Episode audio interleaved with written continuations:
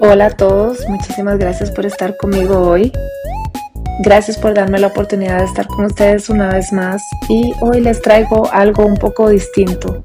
Hoy les traigo por ser diciembre un cuento de Navidad, pero es un cuento un poco distinto.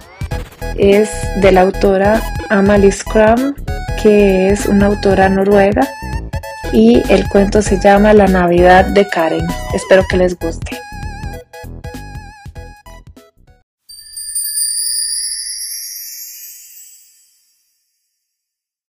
En uno de los muelles donde atracaban los vapores de Cristiania había hace ya algunos años una casucha de madera, con el tejado plano y sin chimenea, de unos dos metros y medio de largo, por algo menos de ancho.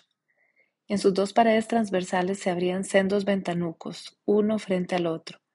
La puerta que miraba al mar se cerraba desde dentro y desde fuera con unos garfios de hierro que se enganchaban a armellas de este mismo metal. En su día la habían levantado para que los barqueros tuviesen un techo bajo el que guardarse de la lluvia y el frío del invierno, mientras esperaban ociosos al que alguien requiriese sus servicios. Después, cuando los vapores pequeños empezaron a engullir más y más tráfico, los barqueros se marcharon con la música a otra parte, y la casa pasó a ser refugio ocasional de todos y de ninguno. Los últimos en utilizarla habían sido unos canteros que pasaban a comer de dos en dos un verano que repararon parte del muelle. Desde entonces, nadie había vuelto a prestar atención a aquella vieja casucha, y si continuaba en pie era porque las autoridades portuarias no habían tenido la ocurrencia de echarla abajo y porque nunca recibieron quejas de que estorbase a nada ni a nadie. Hasta una noche de invierno poco antes de Navidad. Caía una suave nevada, pero los copos se derretían antes de tocar el suelo, dejando aún más empapada y grasienta la capa viscosa que recubría los adoquines del muelle. La nieve se acumulaba en los faroles de gas y en las grúas a vapor como una funda grisácea llena de flecos, y al acercarse a los barcos se entreveía en la oscuridad que colgaba de los aparejos como guirnaldas entre los mástiles.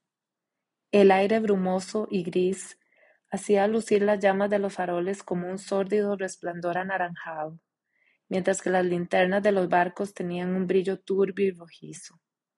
De cuando en cuando la campana de un barco rasgaba la atmósfera húmeda como un bramido brutal porque a bordo la tocaban para el cambio de guardia. El policía que patrullaba por el muelle se detuvo delante de un farol a la puerta de la antigua casa de los barqueros y sacó su reloj para ver si la noche estaba ya avanzada. Pero al acercarlo a la luz, oyó lo que parecía el llanto de un niño. Bajó la mano, escudriñó por todas partes y escuchó con atención.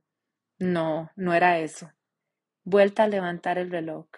Allí estaba de nuevo el llanto, esta vez confundido con un tenue siseo. Otra vez bajó la mano y otra vez se hizo el silencio. Pero qué tomadura de pelo era esa. Empezó a olisquear, pero no descubrió nada. Por tercera vez acercó el reloj al resplandor del gas y en esta ocasión pudo ver en paz que ya iban a dar las cuatro. Continuó con su ronda por delante de la casa, no sin cierta extrañeza, aunque acabó llegando a la conclusión de que eran imaginaciones suyas o algo semejante. Cuando al cabo de un rato desanduvo el camino andado y se acercó a la casucha, la miró de soslayo. ¿Qué era eso? ¿Acaso no estaba viendo a alguien moverse dentro? A través de las ventanas, los faroles del muelle iluminaban el interior de tal modo que la luz parecía salir de dentro. Se acercó a echar un vistazo. En efecto, había alguien. Una figura encorvada, sentada en un banco debajo de la ventana, e inclinada sobre algo que él no alcanzaba a ver. Un paso le bastó para doblar la esquina y llegar hasta la puerta. Estaba trancada. Abran. gritó al llamar. Oyó el ruido de alguien al levantarse precipitadamente, luego una especie de chillido sofocado y después se hizo el silencio. Volvió a aporrear la puerta repitiendo Los de dentro, abran, abran de inmediato. ¿Qué ocurre, Dios mío? Si aquí no hay nadie, contestó una voz asustada al otro lado. Abran, es la policía. Jesús, la policía. Ay, Dios mío, si soy yo nada más, no estoy haciendo nada. Solo estaba aquí, ¿entiende usted? Haga el favor de abrir ahora mismo o ya verá lo que es bueno. ¿Quiere? No llegó a acabar la frase porque en ese mismo instante la puerta se abrió y él se apresuró a agacharse, cruzar el umbral y entrar en una habitación tan baja que a duras penas podía mantenerse erguido. Es que está loca, no abrirle a la policía. ¿En qué está usted pensando? Perdóneme, señor policía, ya ve usted que le ha abierto. Y ha sido lo más juicioso, refunfuñó él. ¿Quién es y quién le ha dado permiso para acomodarse aquí? Soy Karen, nada más, susurró ella. Estoy aquí con mi hijo. El policía inspeccionó más detenidamente a su interlocutora. Era una mujer menuda, con el rostro fino y pálido, marcado por una profunda cicatriz escrofulosa en la mejilla y que estaba más derecha que una vela. No parecía aún adulta. Llevaba una prenda de abrigo de color castaño claro, una especie de capote o chaquetón cuya hechura denotaba que había conocido tiempos mejores, y una falda más oscura, reducida a jirones por abajo, que le llegaba a la altura de los tobillos, y dejaba entrever unos pies enfundados en unas botas militares agujereadas y sin cordones. En el brazo sostenía un atillo de harapos apretado contra el regazo, y por uno de los extremos del hato asomaba algo blanco, la cabeza de una criatura que chupaba un pecho escuálido. Se tocaba con un retazo de pañuelo anudado a la barbilla y por la nuca le asomaban unas guedejas. El frío la estremecía de la cabeza a los pies, y cada vez que se movía, de sus botas escapaba un sinfín de chapoteos y crujidos, como si caminara sobre una sustancia pastosa. No creía que molestara a nadie, continuó en tono quejumbroso. Estaba aquí el cobertizo. El policía se sentía acongojado. Su primera intención había sido echarla de allí con contundencia y dejarla marchar después de amonestarla. Sin embargo, ver a esta pobre niña con su criatura miserable entre los brazos, pegada al banco pero sin atreverse a sentarse por miedo y por humildad, lo conmovió. Pero en el nombre de Cristo, ¿qué haces aquí, niña mía? Al percibir la ternura de su tono, el miedo de la joven dio paso al llanto. El policía cerró la puerta. Anda, siéntate, dijo, que el niño pesa mucho para tenerlo en brazos. Ella se dirigió lentamente al banco. Bueno, bueno, intentó alentarla a él mientras tomaba asiento en el banco de enfrente. Se lo pido por Dios, señor policía. Deje que me quede aquí, le rogó la mujer entre lágrimas. No molestaré a nadie, a nadie. Lo dejaré todo limpio, ya ve usted. Aquí no hay sociedad. Eso de ahí son mendrugos de pan, añadió señalando un atadijo de trapos que había en el suelo. De día salgo a pedir. En la botella tengo un poco de agua. Deje que me quede aquí por las noches hasta que recupere mi puesto, si volviese la señora. Se interrumpió y se sonó con los dedos que luego se limpió en la falda. ¿Y quién es esa señora? preguntó el policía. Yo servía en su casa.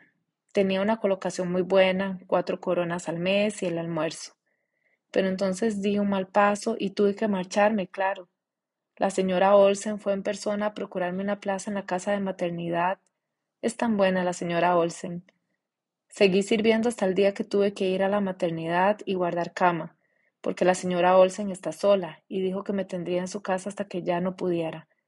Pero entonces la señora Olsen tuvo que salir de viaje porque es comadrona y cayó enferma estando en el campo, y ahora dicen que no habrá vuelto hasta el día de Navidad.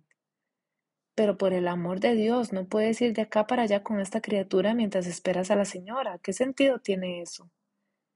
El policía la miró con aire contrariado. No tengo dónde ir, se lamentó la mujer. Desde que murió mi padre, ya no queda quien me ampare cuando mi madrastra me echa. Pero ¿y el padre del niño?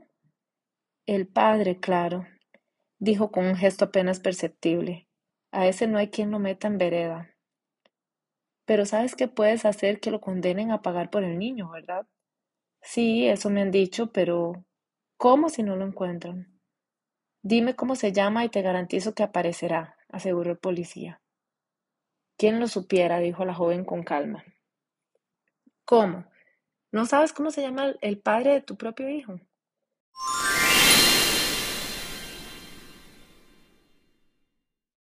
Karen se metió el dedo en la boca y empezó a chupárselo.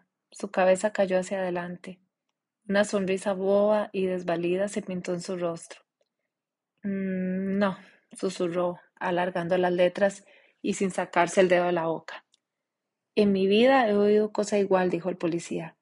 ¿Y cómo en nombre del cielo trabaste relación con él? Nos encontrábamos en la calle cuando oscurecía, le explicó ella, pero no duró mucho porque desapareció y ya no volví a verlo. ¿Y no has preguntado por ahí? Sin parar, pero nadie sabe darme razón de él. Lo más probable es que haya encontrado trabajo en el campo, porque siempre andaba con caballos o con vacas. Lo sé por el olor que traía. Pues sí que estamos listos, murmuró el policía. Tienes que ir a registrarte en las beneficencias añadió en voz alta, para que pongan orden en todo esto. No, no iré, replicó ella repentinamente terca. Siempre será mejor ir a la casa de misericordia que te den comida y cobijo que vivir como vives ahora, dijo el policía. Sí, pero cuando vuelva la señora Olsen, es tan buena la señora Olsen. Me dejará servir en su casa, lo sé con seguridad porque me lo prometió. Y conozco a una mujer que nos dará alojamiento por tres coronas al mes. Ella cuidará del niño mientras yo estoy en casa de la señora Olsen, y luego haré sus tareas cuando vuelva de trabajar con la señora. Todo se arreglará en cuanto haya vuelto la señora Olsen y dicen que volverá para Navidad. Sí, sí, hija mía, cada quien es muy dueño de sus actos, pero aquí no puedes quedarte. Sí, solo estoy por las noches. ¿A quién le puede importar? Por Dios, déjeme que el niño no chillará, solo hasta que vuelva la señora. Buen policía, solo hasta que vuelva la señora. Pero os moriréis de frío el pequeño y tú, dijo él, contemplando sus míseros andrajos. Siempre estaremos mejor aquí dentro que en plena calle. Ay, señor policía, solo hasta que vuelva la señora. Mira, lo que tendría que hacer es llevarte a comisaría, dijo el policía dudoso, rascándose detrás de la oreja.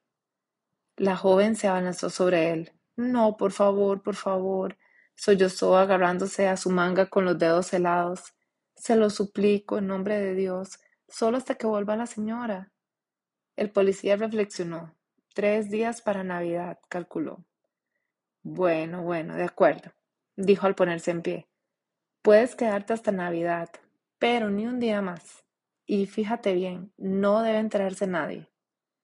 Dios lo bendiga, Dios lo bendiga. Muchísimas gracias, exclamó ella pero tienes que marcharte a las seis en punto de la mañana antes de que empiece a haber movimiento, añadió él al salir por la puerta.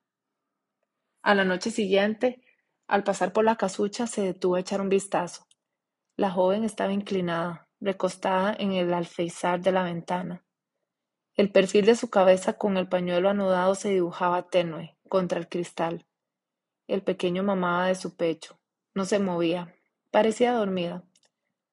Al romper el día, el tiempo cambió y empezó la helada. En las horas siguientes, el termómetro bajó de cero hasta 12 grados. Hacía un frío lacerante y el aire estaba limpio y sereno. Las ventanas de la casa de los barqueros quedaron recubiertas de una capa gruesa de escarcha blanca que volvía los cristales totalmente impenetrables. Para el día de Nochebuena el tiempo volvió a cambiar. A causa del deshielo caían goterones por todas partes y casi era necesario ir con paraguas a pesar de que no llovía. Abajo en el muelle, las ventanas de los depósitos quedaron libres de hielo y el estado del pavimento era peor que nunca. Por la tarde, hacia las dos, llegó el policía. Había librado las dos últimas noches, con el visto bueno del médico, por unas fiebres pasajeras y ahora iba a ver a alguien en uno de los vapores. Su camino lo condujo por delante de la casa. A pesar de que ya había empezado a oscurecer, aún desde una distancia de varios pasos vio algo que lo impulsó a detenerse presa de una extraña inquietud. La mujer continuaba sentada exactamente en la misma posición en que la había dejado dos noches antes. El mismo perfil exacto contra el cristal, Cierto es que no hizo reflexión alguna, solo se quedó horrorizado ante esa exactitud petrificada. Lo recorrió un escalofrío. ¿Le habría ocurrido algo? Corrió hacia la puerta. Estaba cerrada. Rompió entonces un cristal, se hizo con una barra de hierro que pasó por la abertura y sacó el garfio de la armella. Después entró despacio y con mucha cautela. Estaban muertos los dos. El niño, sobre la madre, aún en la muerte, sujetaba el pecho con la boca. Le habían resbalado por la mejilla desde el pezón algunas gotas de sangre que se habían secado en su barbilla. Ella estaba terriblemente consumida, pero en su rostro se dibujaba una suerte de sonrisa tranquila. Pobre muchacha. Bonita Navidad ha tenido, murmuró el policía secándose los ojos. Aunque tal vez haya sido lo mejor para los dos. El señor habrá tenido sus razones. Volvió a salir, cerró la puerta y enganchó el garfio. Luego se apresuró a regresar a comisaría para dar parte del incidente. El primer día laborable después de Navidad, las autoridades portuarias dieron orden de derribar la vieja casa de los barqueros. No podían permitir que siguiera ahí sirviendo de refugio a vagabundos de toda Ralia.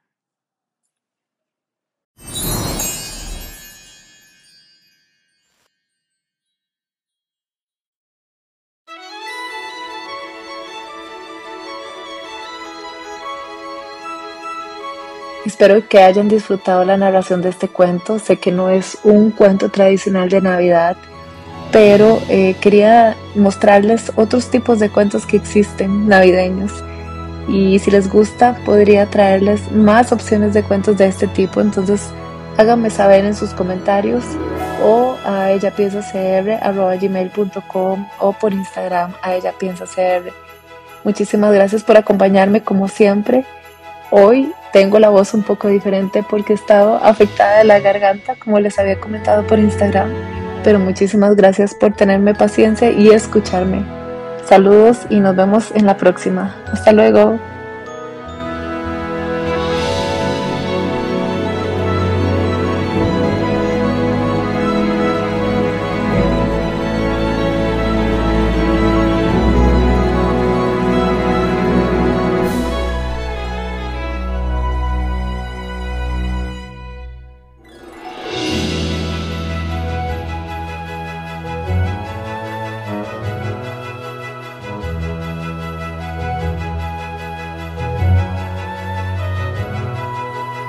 Bye.